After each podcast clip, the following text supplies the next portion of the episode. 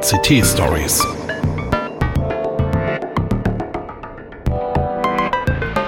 Pechschwarze Technikmomente.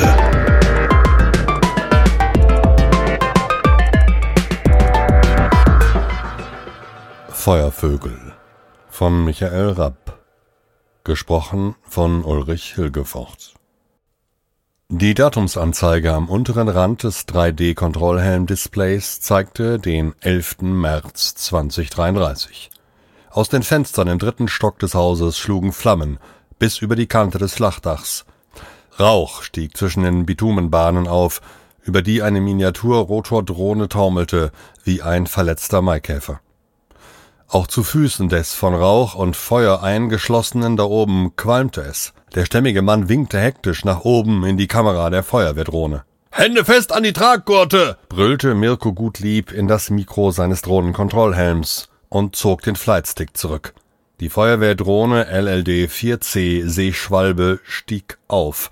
Das Tragseil spannte sich und hob den Mann vom Dach. Sofort schwang er nach vorn, ruderte wild mit den Armen, dann besann er sich der Aufforderung und packte wieder die Gurte.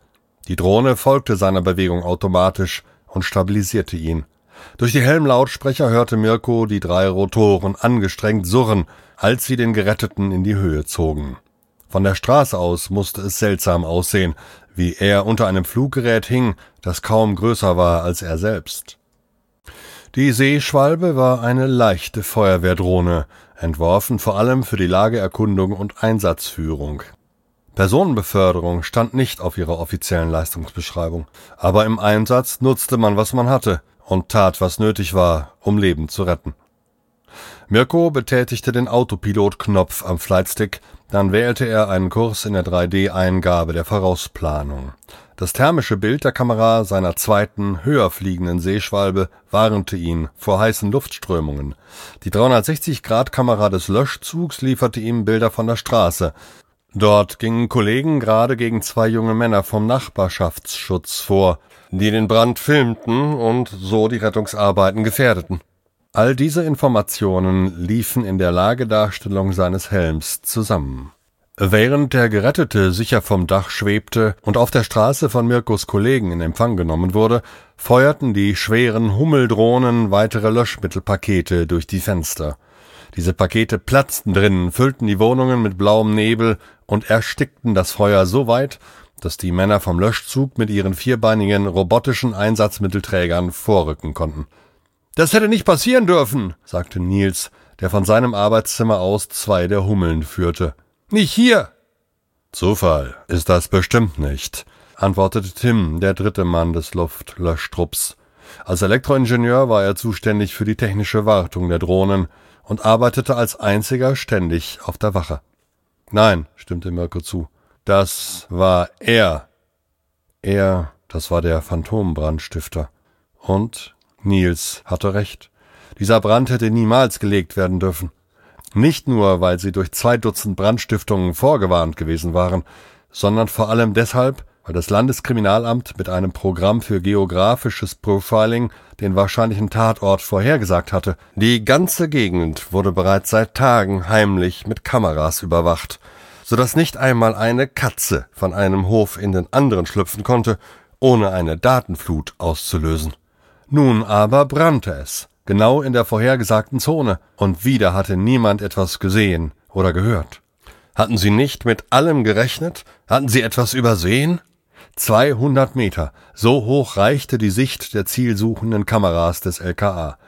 Und nicht zu vergessen, all die mehr oder weniger legalen Überwachungsbemühungen, die sich die Bürger hatten einfallen lassen, seit über die Brandserie berichtet wurde.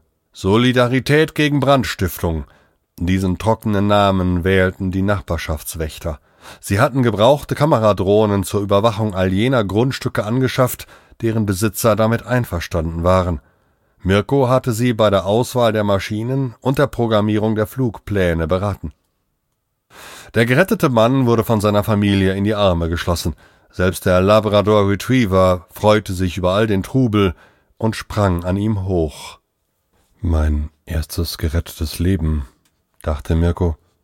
Er empfand jedoch keine ungetrübte Freude, So reagierte er verhalten auf die Glückwünsche seiner Kollegen, die per Funk hereinkamen. Dass dieser Brand überhaupt hatte gelegt werden können, war eine mehr als peinliche Niederlage. Diese Erkenntnis arbeitete in seinem Kopf, während er den Löschangriff aus 50 Metern Höhe überwachte.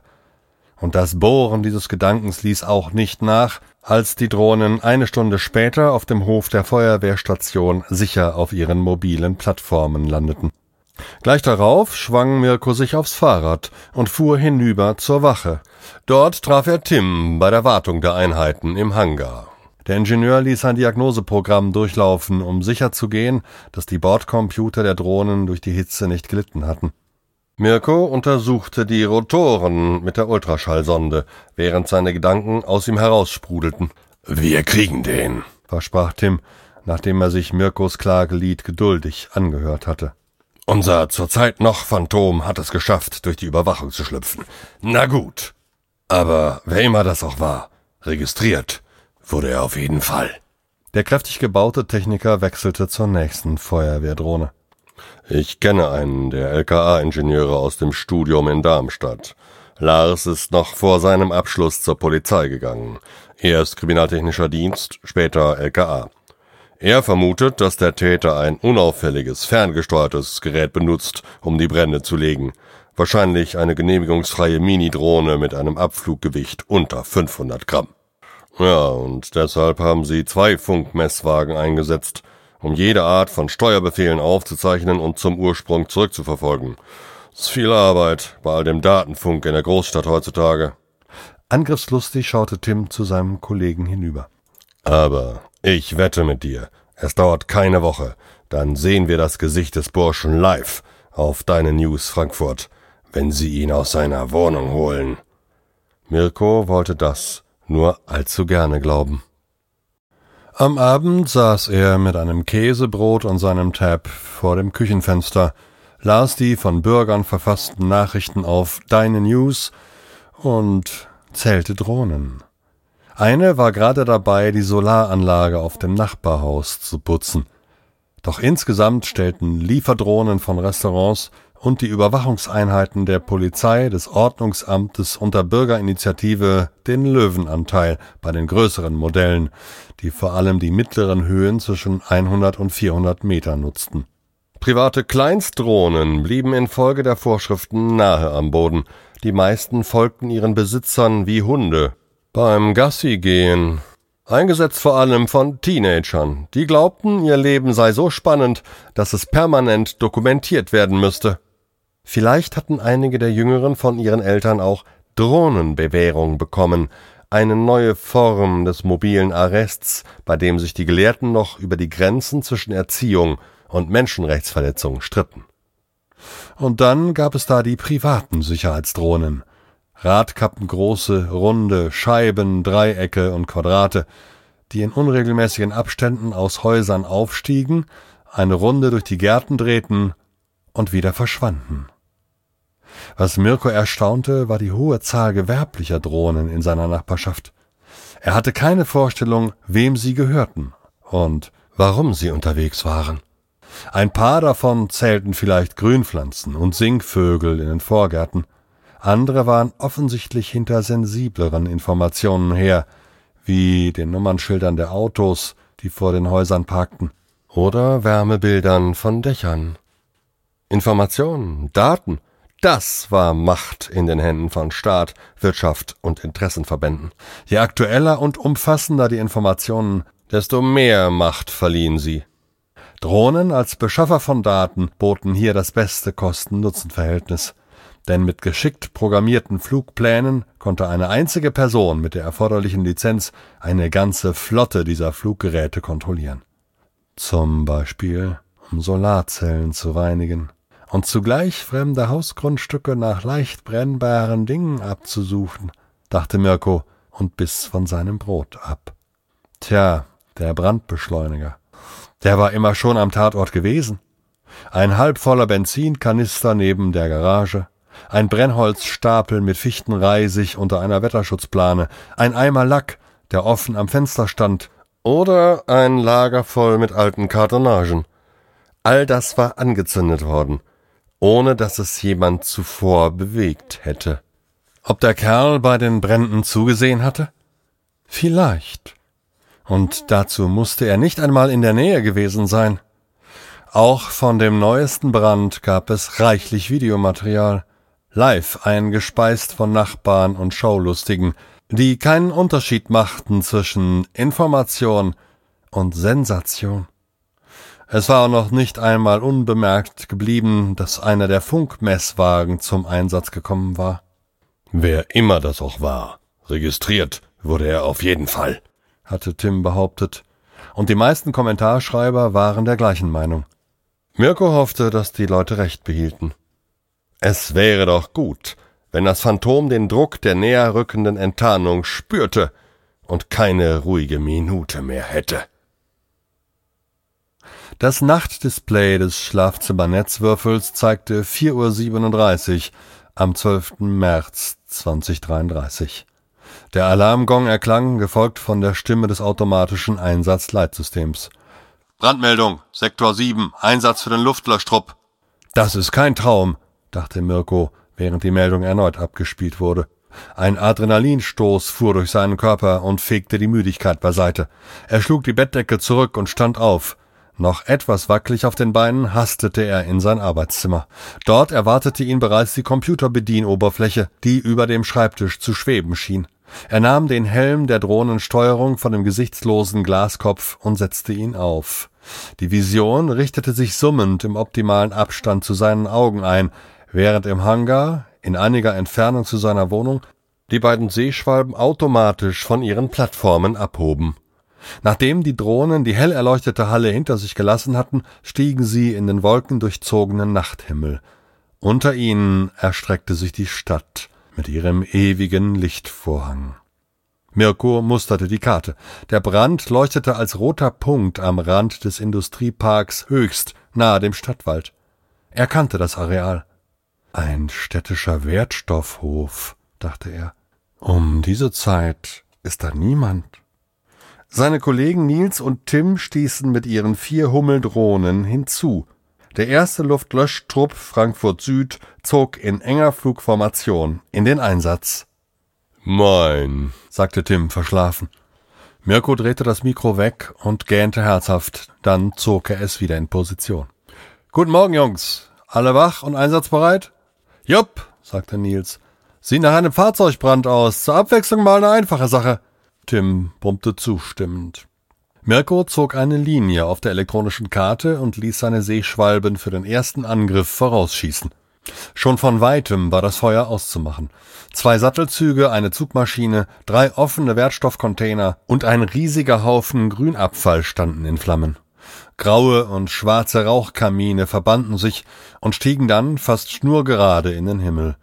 Die Seeschwalben scannten die Dachmarkierungen der Anhänger, deren Codes standen für Altpapier und leicht entzündliches Verpackungsmaterial. Ihre Drohnen würden da nicht viel ausrichten. Aber auf der Karte näherte sich bereits das Symbol des Löschzugs mit Tanklöschwagen und Robotern. Mirko ließ Seeschwalbe eins um das Feuer kreisen. Die angrenzende Wiese brannte ebenfalls. Ein Kaninchen floh im Scheinwerferkegel vor den Flammen, die sich durch das trockene Gras fraßen. Die Drohne maß Ausbreitung und Geschwindigkeit des Feuers, registrierte Topographie, Windströmungen und verbliebenes Brennmaterial. Dann errechnete sie aus diesen Daten ein Modell der zu erwartenden Brandentwicklung. Die Motoren von Seeschwalbe 2 heulten, als sie die Maschine im heißen Aufwind stabilisierten. Mirko ließ die Drohne eine Position über dem Verwaltungsgebäude neben dem Tor einnehmen, von wo aus sie das Einsatzgebiet sicherte. Die von Nils und Tim gesteuerten Hummeln flogen von der Stadt heran, jede bestückt mit 250 Kilo ABC und Metalllöschpulver in Form von zehn Nebelladungen.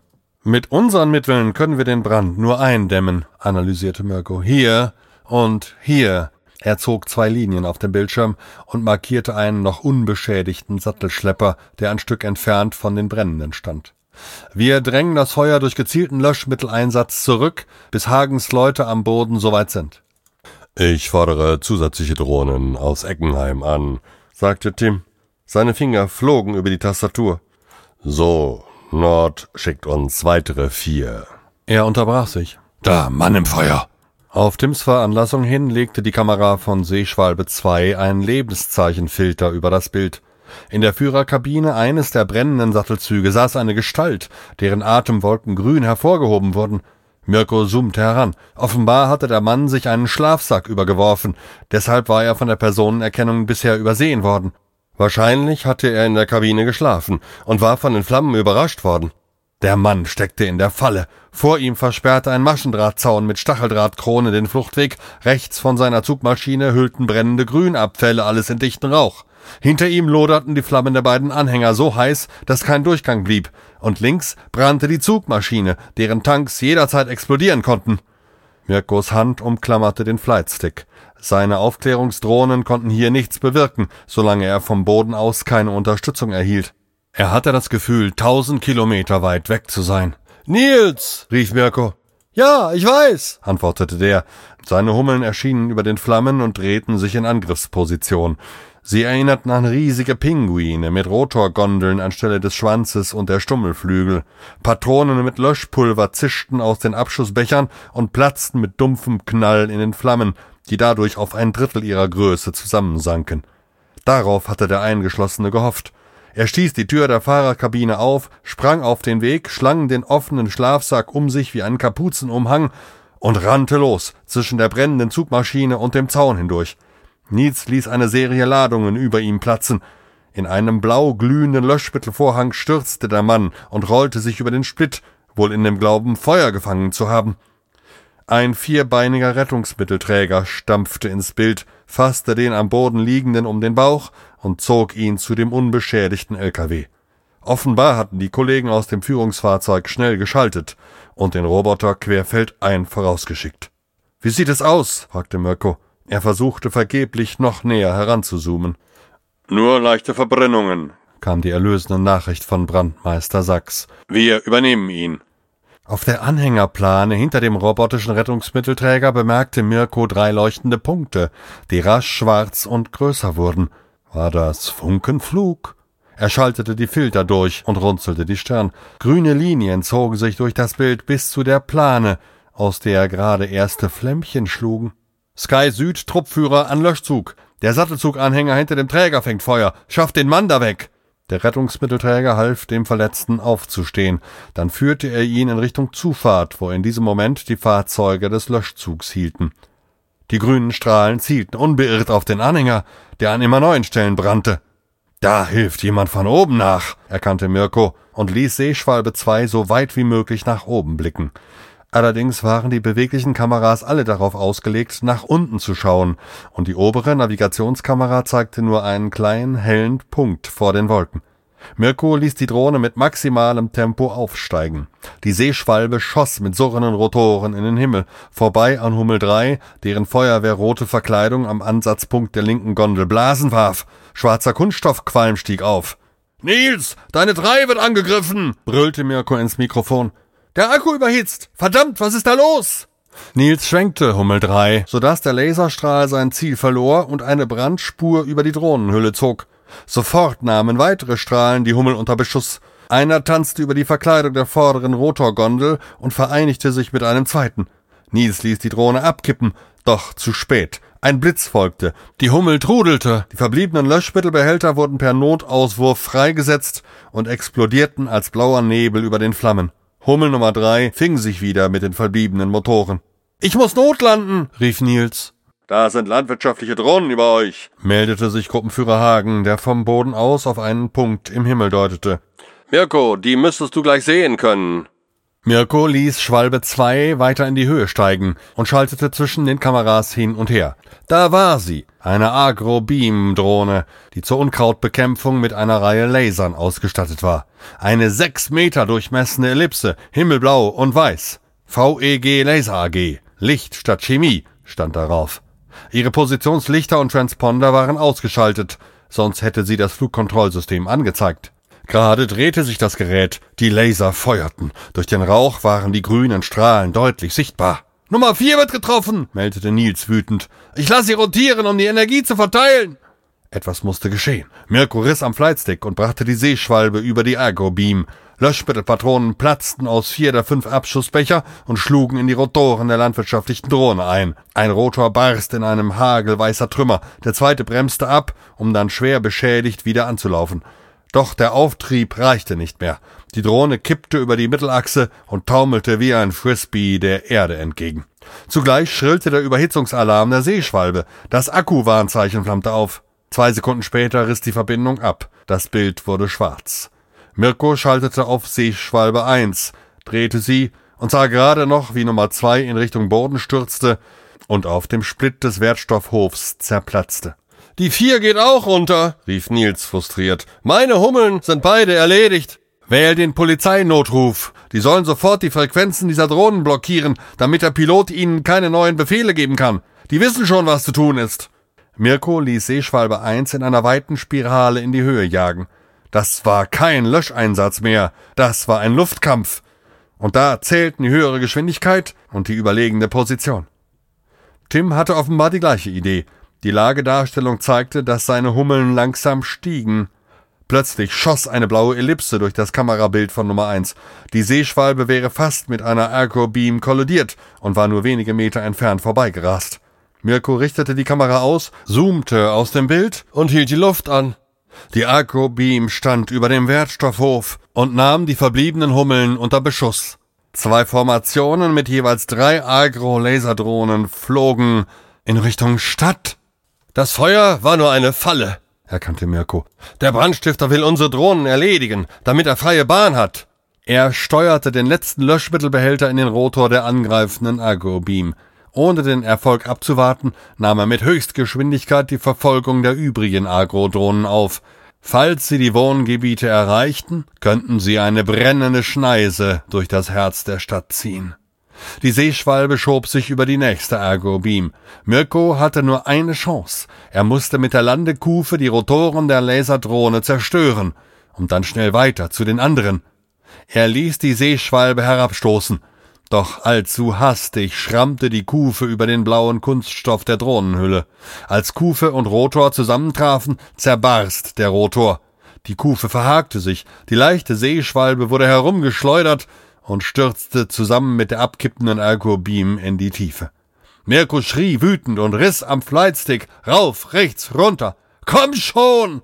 Als sich die Seeschwalbe endlich löste und der Bordcomputer den Sturz abfing, war das Fluggerät mehr als 300 Meter in die Tiefe gefallen. Einer der Rotoren lief unrund. Nur langsam stieg die Seeschwalbe wieder. Zu langsam, um die Echo-Beams noch einmal einzuholen. Das war's. Mirko stieß das Mikro vom Mund weg. Ich bin draußen. Dennoch sorgte er dafür, dass die Drohnen im Bild der Seeschwalbenkamera blieben. Noch während er ihnen hinterher starrte, lösten sich blinkende rote und blaue Lichter aus dem Schimmer der Stadt. Einige malten enge Kreise in die Dunkelheit. Manche waren klein, nur Funken, andere hell wie Feuerwerkssterne. Und alle flogen sie den angreifenden Drohnen entgegen. Über den letzten Ausläufern des Stadtwalls trafen sie zusammen. Der Luftkampf dauerte nur Minuten. Die Verteidiger waren in der Überzahl. Eine Echo-Beam nach der anderen stürzte zwischen die Bäume. War doch eine gute Idee, dass ich das Videomaterial der Schwalben an Deine News Frankfurt gesendet habe, sagte Tim selbstgefällig, während die letzten beiden Echo-Beams abdrehten und Richtung Südosten zu entkommen versuchten. Die Leute haben doch nur noch darauf gewartet, dass ihnen jemand sagt, wie sie helfen können. In den folgenden zwei Stunden brachten der Löschzug und die Hummeln von Sky Nord das Feuer auf dem Wertstoffhof unter Kontrolle. Doch es dauerte fast bis Mittag, bis die beschädigten Feuerwehrdrohnen geborgen waren und Mirko, Tim und Nils die Fragen der Ermittler beantwortet hatten.